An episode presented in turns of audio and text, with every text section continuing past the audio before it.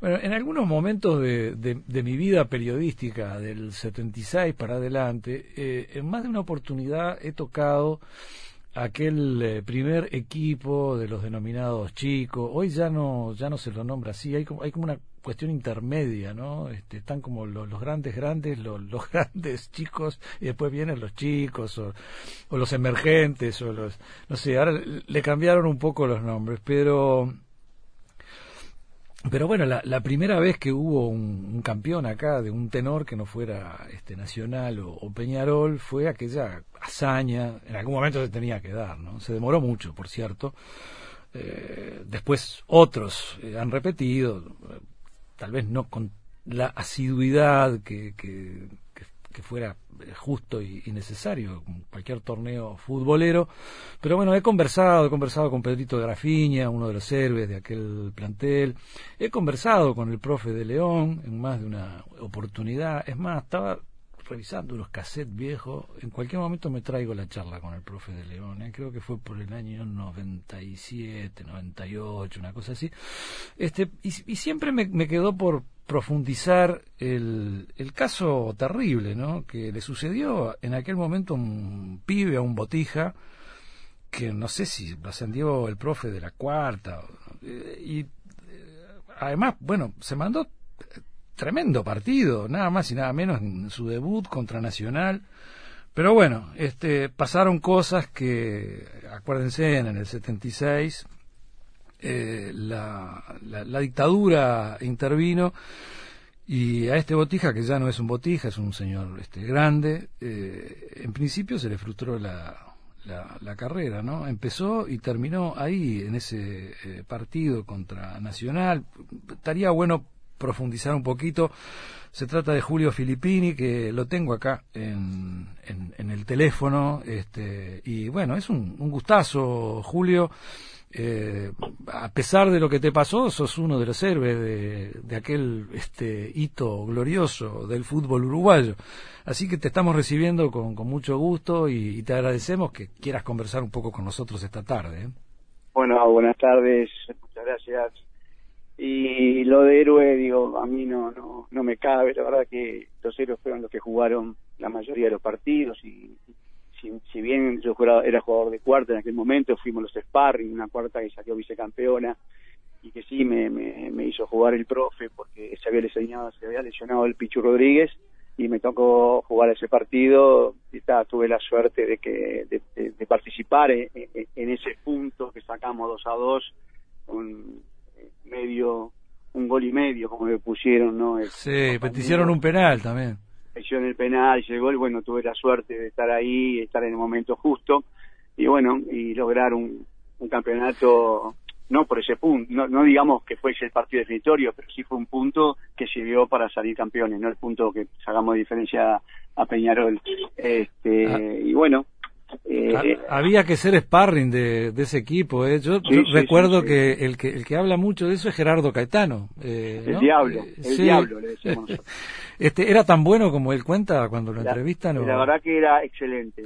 y no, no es por pasarle la mano, era, era el loco que hacía, estaba ahí y vos decías, ¿cómo hizo ese gol? Los goles más difíciles. Y vos decías, pa, la metía adentro el diablo. Ah. Hoy un personaje, ¿no? Hoy una personalidad importante en Uruguay.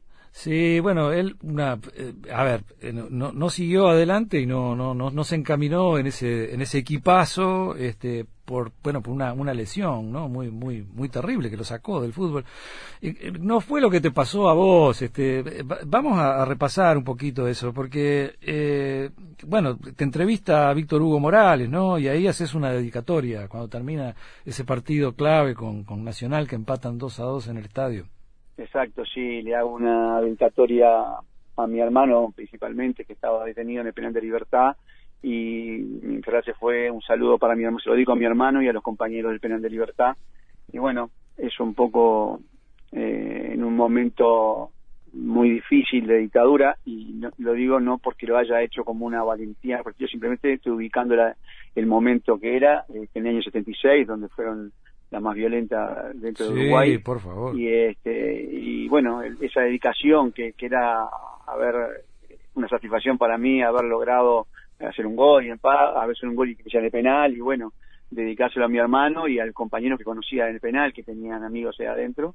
Y bueno, quedó como algo este, que, que, bueno, que hasta ahora, fíjate, son 44 años, y como que va tomando cada vez más fuerza esto, porque puedo decir, bueno, el, al año siguiente, a los dos años, este, Víctor Hugo cuando viene ahora hace tiempo que no viene, pero cuando venía le entrevistaban y me decían, están hablando de, vos en, el, en, la radio haciendo la misma anécdota siempre, pero estos últimos años como que ha tomado mucho más empuje este, y no, no, no, no sé por qué, porque, eh, o sea, fue un episodio en mi vida que lo, lo, lo, me pasó este, y seguí, seguí viendo la vida, ¿no? Evidentemente seguí estudiando, seguí jugando en la liga, me recibí de control y bueno, sigo. No, nunca me puse a pensar este, qué hubiera pasado si yo hubiera sido jugando al fútbol, ¿no? Yo no, no me lo planteé nunca. Bueno, pero a ver, ¿qué, qué edad tenías?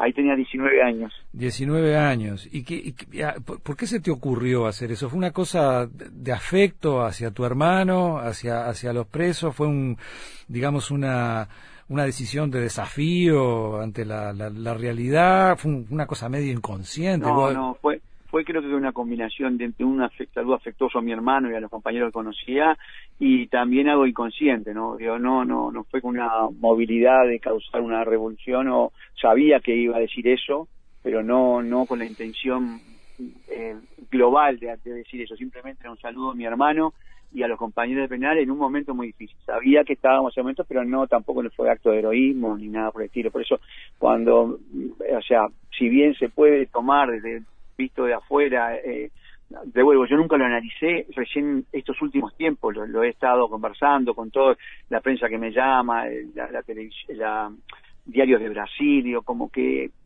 este, ahí me pongo a pensar la, la, la, importancia que tuvo eso, el decir eso en ese momento, para el resto, para los que estaban afuera, ¿no? También. No mm. solo que lo sintieron, lo, por suerte no lo escucharon, y digo por suerte porque uno después dice, pa, ¿qué hubiera pasado ahí adentro si sentían que les que te dedicaban un gol en ese momento a los, a lo, al penal de libertad, a los compañeros, o sea, ¿qué hubiera pasado? Bueno, por eso digo que también un poco inconsciencia, pero está, pero tampoco, pero no lo escuchó, entonces no, pero sí lo escucharon afuera, este, en España, en Chile, en esos momentos, porque al tiempo me llamaban y me decían, che, pa, yo estaba en España en aquel momento, no sé lo que fue, y la verdad que uno no se, da, se va dando cuenta de a poco de lo, de lo importante que fue eso.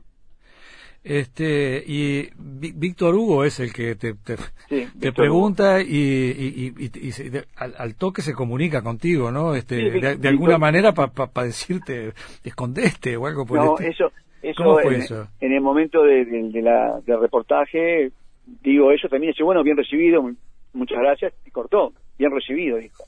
Y yo me entero a los días, yo después me, me tuve que esconder, porque por, por mis padres me dijeron, porque o sea, lo que había dicho y todo eso.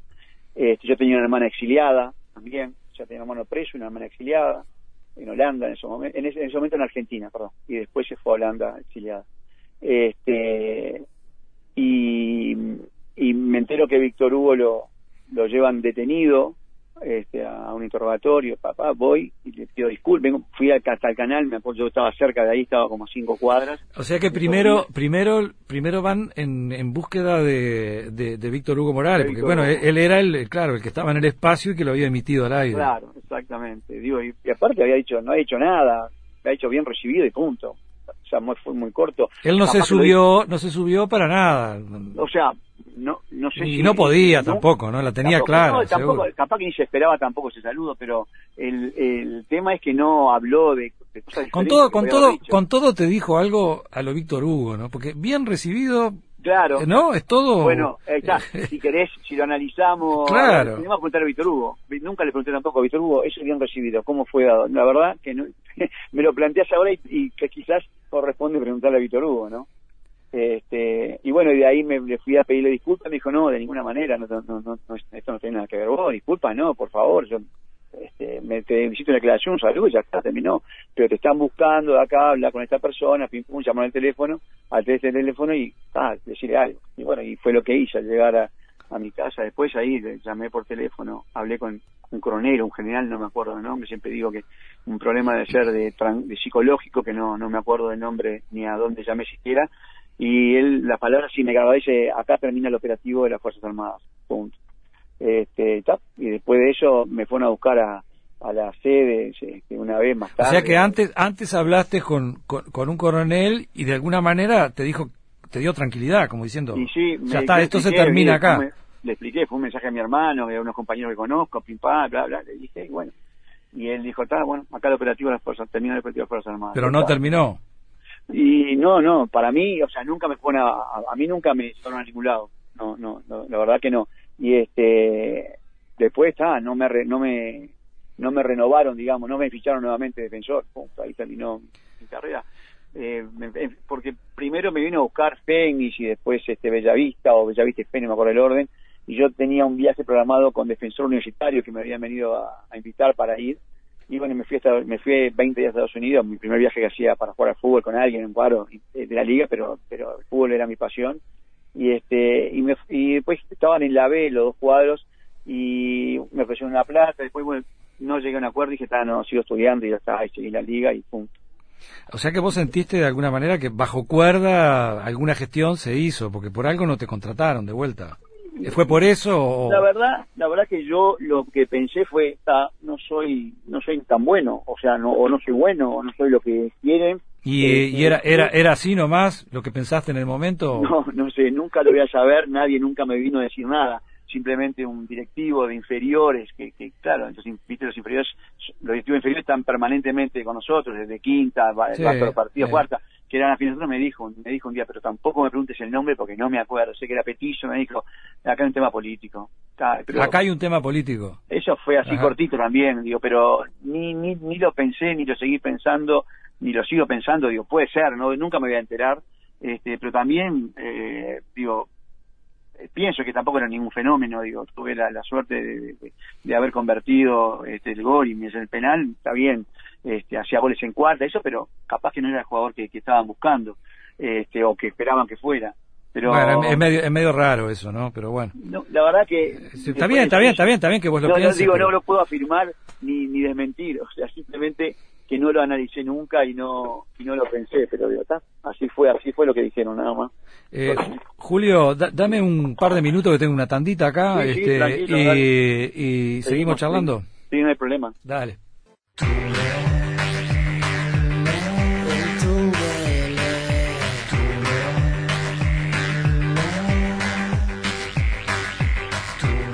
Bueno, estamos con, con Julio Filippini. Yo, yo no sé si no hay un, eh, me pongo a pensar ahora con tantas publicaciones, capaz que Julio me puede ayudar, eh, con tantas publicaciones que hay relativas al, al, al, libro, acá han venido varios autores que, tienen que ver con el fútbol y con el deporte, si, si hay alguien que eh, se haya dedicado a este defensor del 76, ¿no? Como que es muy, muy buen tema para un libro. ¿Tenés idea de algo, Julio? Sí, hay. ¿Hay? Hay, varios. Ah. Varios, libros, uno es de Santiago Díaz, Ah, el de este, Santi Díaz. Es, verdad, es verdad. habla, de todo defensor de ese momento y, y la introducción es con mi, con mi, historia, con, con, los hechos de mi vida. Es verdad, es verdad.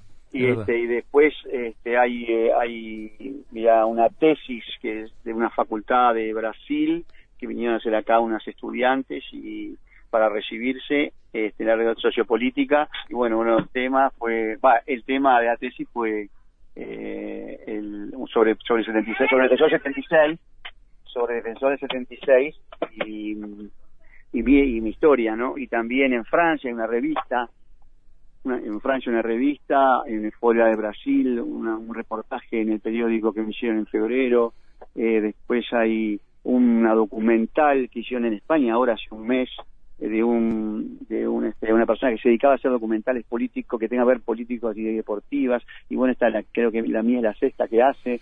Y bueno y sigo apareciendo en cosas de ese estilo reportajes bueno de radio, de radio también. Estuve el otro día en el diario de la República que salió el día 20 justo el día de, los el día de los desaparecidos, digo, son cosas que son muy emocionantes, pero que siempre digo que, hay, que la situación mía fue muy pasajera, no sufrí este, una ni tortura ni, ni estar desaparecido, que ellos son los verdaderos héroes que han, que han cambiado la historia.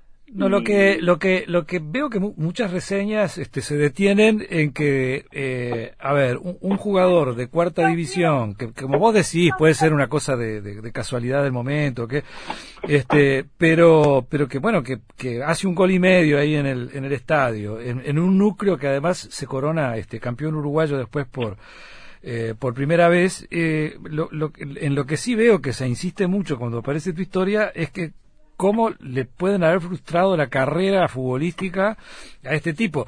Que, dicho, a ver, con todas las frustraciones y del tipo que llegó adelante, y bueno, y, cito el caso de tu hermano, ¿no? Que estaba preso, este, bueno, esta frustración no, hubiera sido una cosa, digamos, ¿no? De, de, las más terribles que hubiera ocasionado la, la dictadura. ¿No? Este, pero, pero está eso siempre, ¿no? Y si, bueno, un tipo así, yo qué sé, ¿cómo, ¿cómo está hoy por hoy el negocio del fútbol? En aquella época también ya no, no venía nada mal, yo que sé, capaz que el tipo podía haber ido a jugar a Italia, ¿no? Eh, es, ese tipo de cosas, ¿no? Como que... No. Sí, sí, no, obviamente. No, la verdad que no me lo planteé nunca, me hubiera encantado porque el fútbol para mí, bueno, yo seguí jugando al fútbol sábados y domingos este, en la Liga Mayor, en la Universitaria, jugué en la Universidad Mayor, este, con, me dirigió Bañulo, fuimos con, me, yo estaba en Paraguay, años más tarde, 80, por ahí estaba en Paraguay justo de visita a mis tíos, y me llamaron que si quería jugar en la Universidad Mayor, que volviera, que tenía que iban a jugar una, un cuadrangular contra Argentina, Brasil y Chile en San Pablo. Y bueno, volví, empecé a entrenar en la Universidad Mayor, seguí jugando en, en la B en ese caso, pero eh, sin remuneración, la Universidad Mayor era la materia, éramos estudiantes. Eh, o sea, estaba claro, no, no, no continuaste, en, digamos, en las, en las ligas profesionales. En la B, esa era la B, ahí, en la B jugaba, ahí, ahí, fue donde me lesioné después a lo último y me rompí los ligamentos.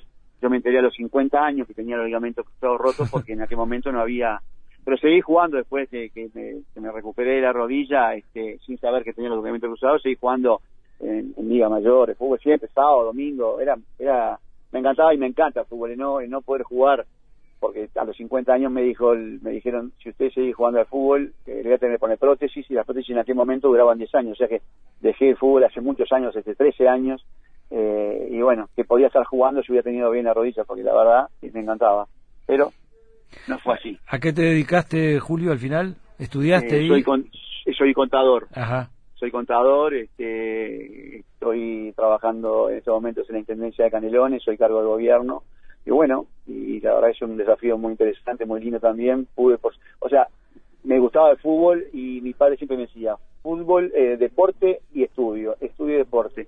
Y la verdad que esa enseñanza me sirvió porque pude hacer deporte, pude recibirme, puedo vivir de esto. Y bueno, tengo una familia muy interesante, muy linda, y eso es lo más importante de todo.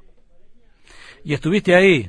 En el defensor del 76. Estuve ahí y lo único que yo siempre digo, lo aclaro, que como dije en primer tanto, los, los, los, campeones verdaderos son aquellos que jugaron todos los partidos, que sufrieron como condenados, pero la pelearon y trabajaron y lucharon con, que nosotros también trabajamos también, los sparring, tuve la oportunidad de participar en ese partido, pero lo único que me reconforta o que puedo decir que me siento también partícipe del campeonato es el haber salido a un punto y que ese punto fue eh, también de ese partido. Fue la suma de todos los es verdad, es verdad, porque hasta el último, hasta el último partido con Rentista tuvieron que sudar la camiseta.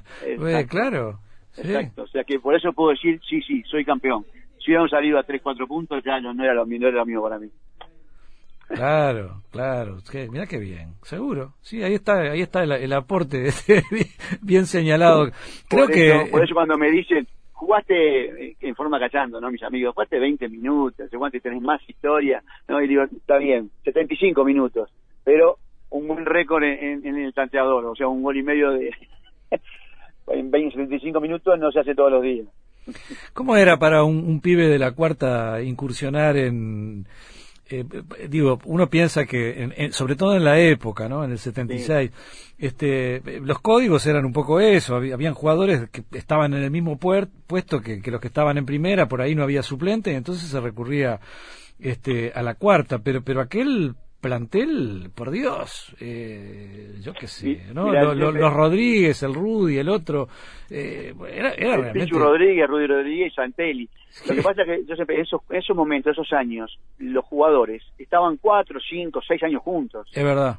Entonces se hacía como una familia, ¿no? O sea, se conocían bien, las, las cachadas y las bromas existían de todos los días, este, se, era una rutina pero interesante porque estamos en familia. Entonces es muy distinto que hoy jugás un partido, dos partidos, un año y pa, ya te volás a otro lado porque te compraron. Entonces si bien, o sea, ¿qué pasa con los equipos de hoy? No tienen la confraternidad, la, el, compañerismo, que más allá del compañerismo existe, pero no es el estar cinco o seis años juntos deportivamente.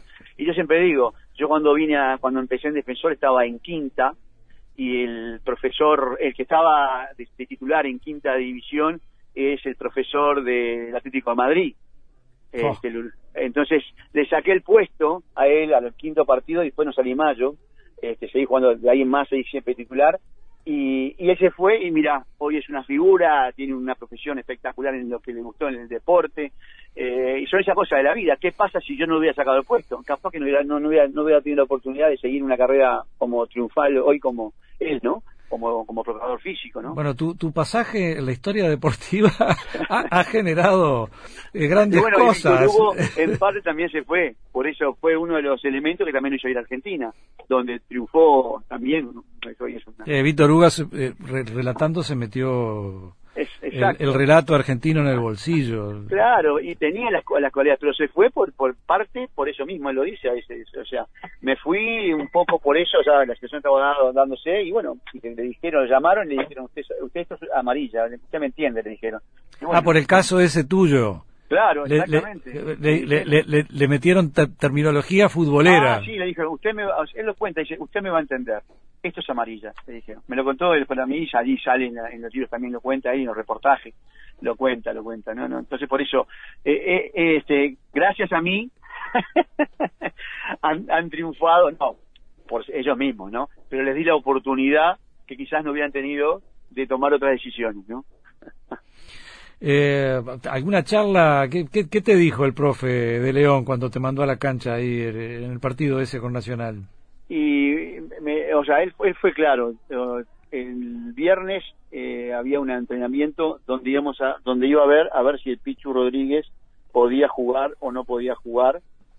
Este, y bueno, y ahí no pudo jugar, se, se sintió la rodilla, se sintió la pierna en ese momento y dijo, bueno, este, Filippini va a jugar de titular y bueno, la charla después fue las indicaciones técnicas, era, viste que nosotros teníamos un sistema de mucha marca, de, sí, la escuela, la escuela, la escuela del profe, que, todavía era tildada, era tildada de, de, guerrera, de, como es, de que no era, que no era importante, que no era, que no servía para nada, la verdad, que el fútbol era el resultado, el resultado muy lindo eh, ganarlo con un juego maravilloso, con 20 goles y que no te hagan un gol, está bien, pero eso en Uruguay era muy difícil. El cuadro, el cuadro que tenía defensor era un cuadro de trabajador, un cuadro de, figuras, pero figuras que no habían surgido todavía o eran conocidas en el medio, pero digo, no de Peñarol Nacional. Entonces, eh, fue un trabajo de todos, de los que participaron, de los 11 titulares, malos suplentes, mala cuarta, que entrenaban todos juntos, entrenamos todos juntos y nos daban una paliza bárbara,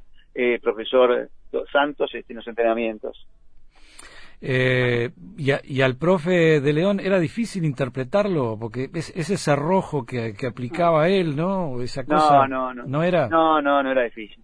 Él, él, él, eh, cuando jugaba, cuando entrenaba contra la cuarta, jugaban 10, o sea, ellos jugaban sin arquero, y nosotros con los 11. Y Freddy trabajaba y jugaba con nosotros en el arco atrás, Freddy Clavijo.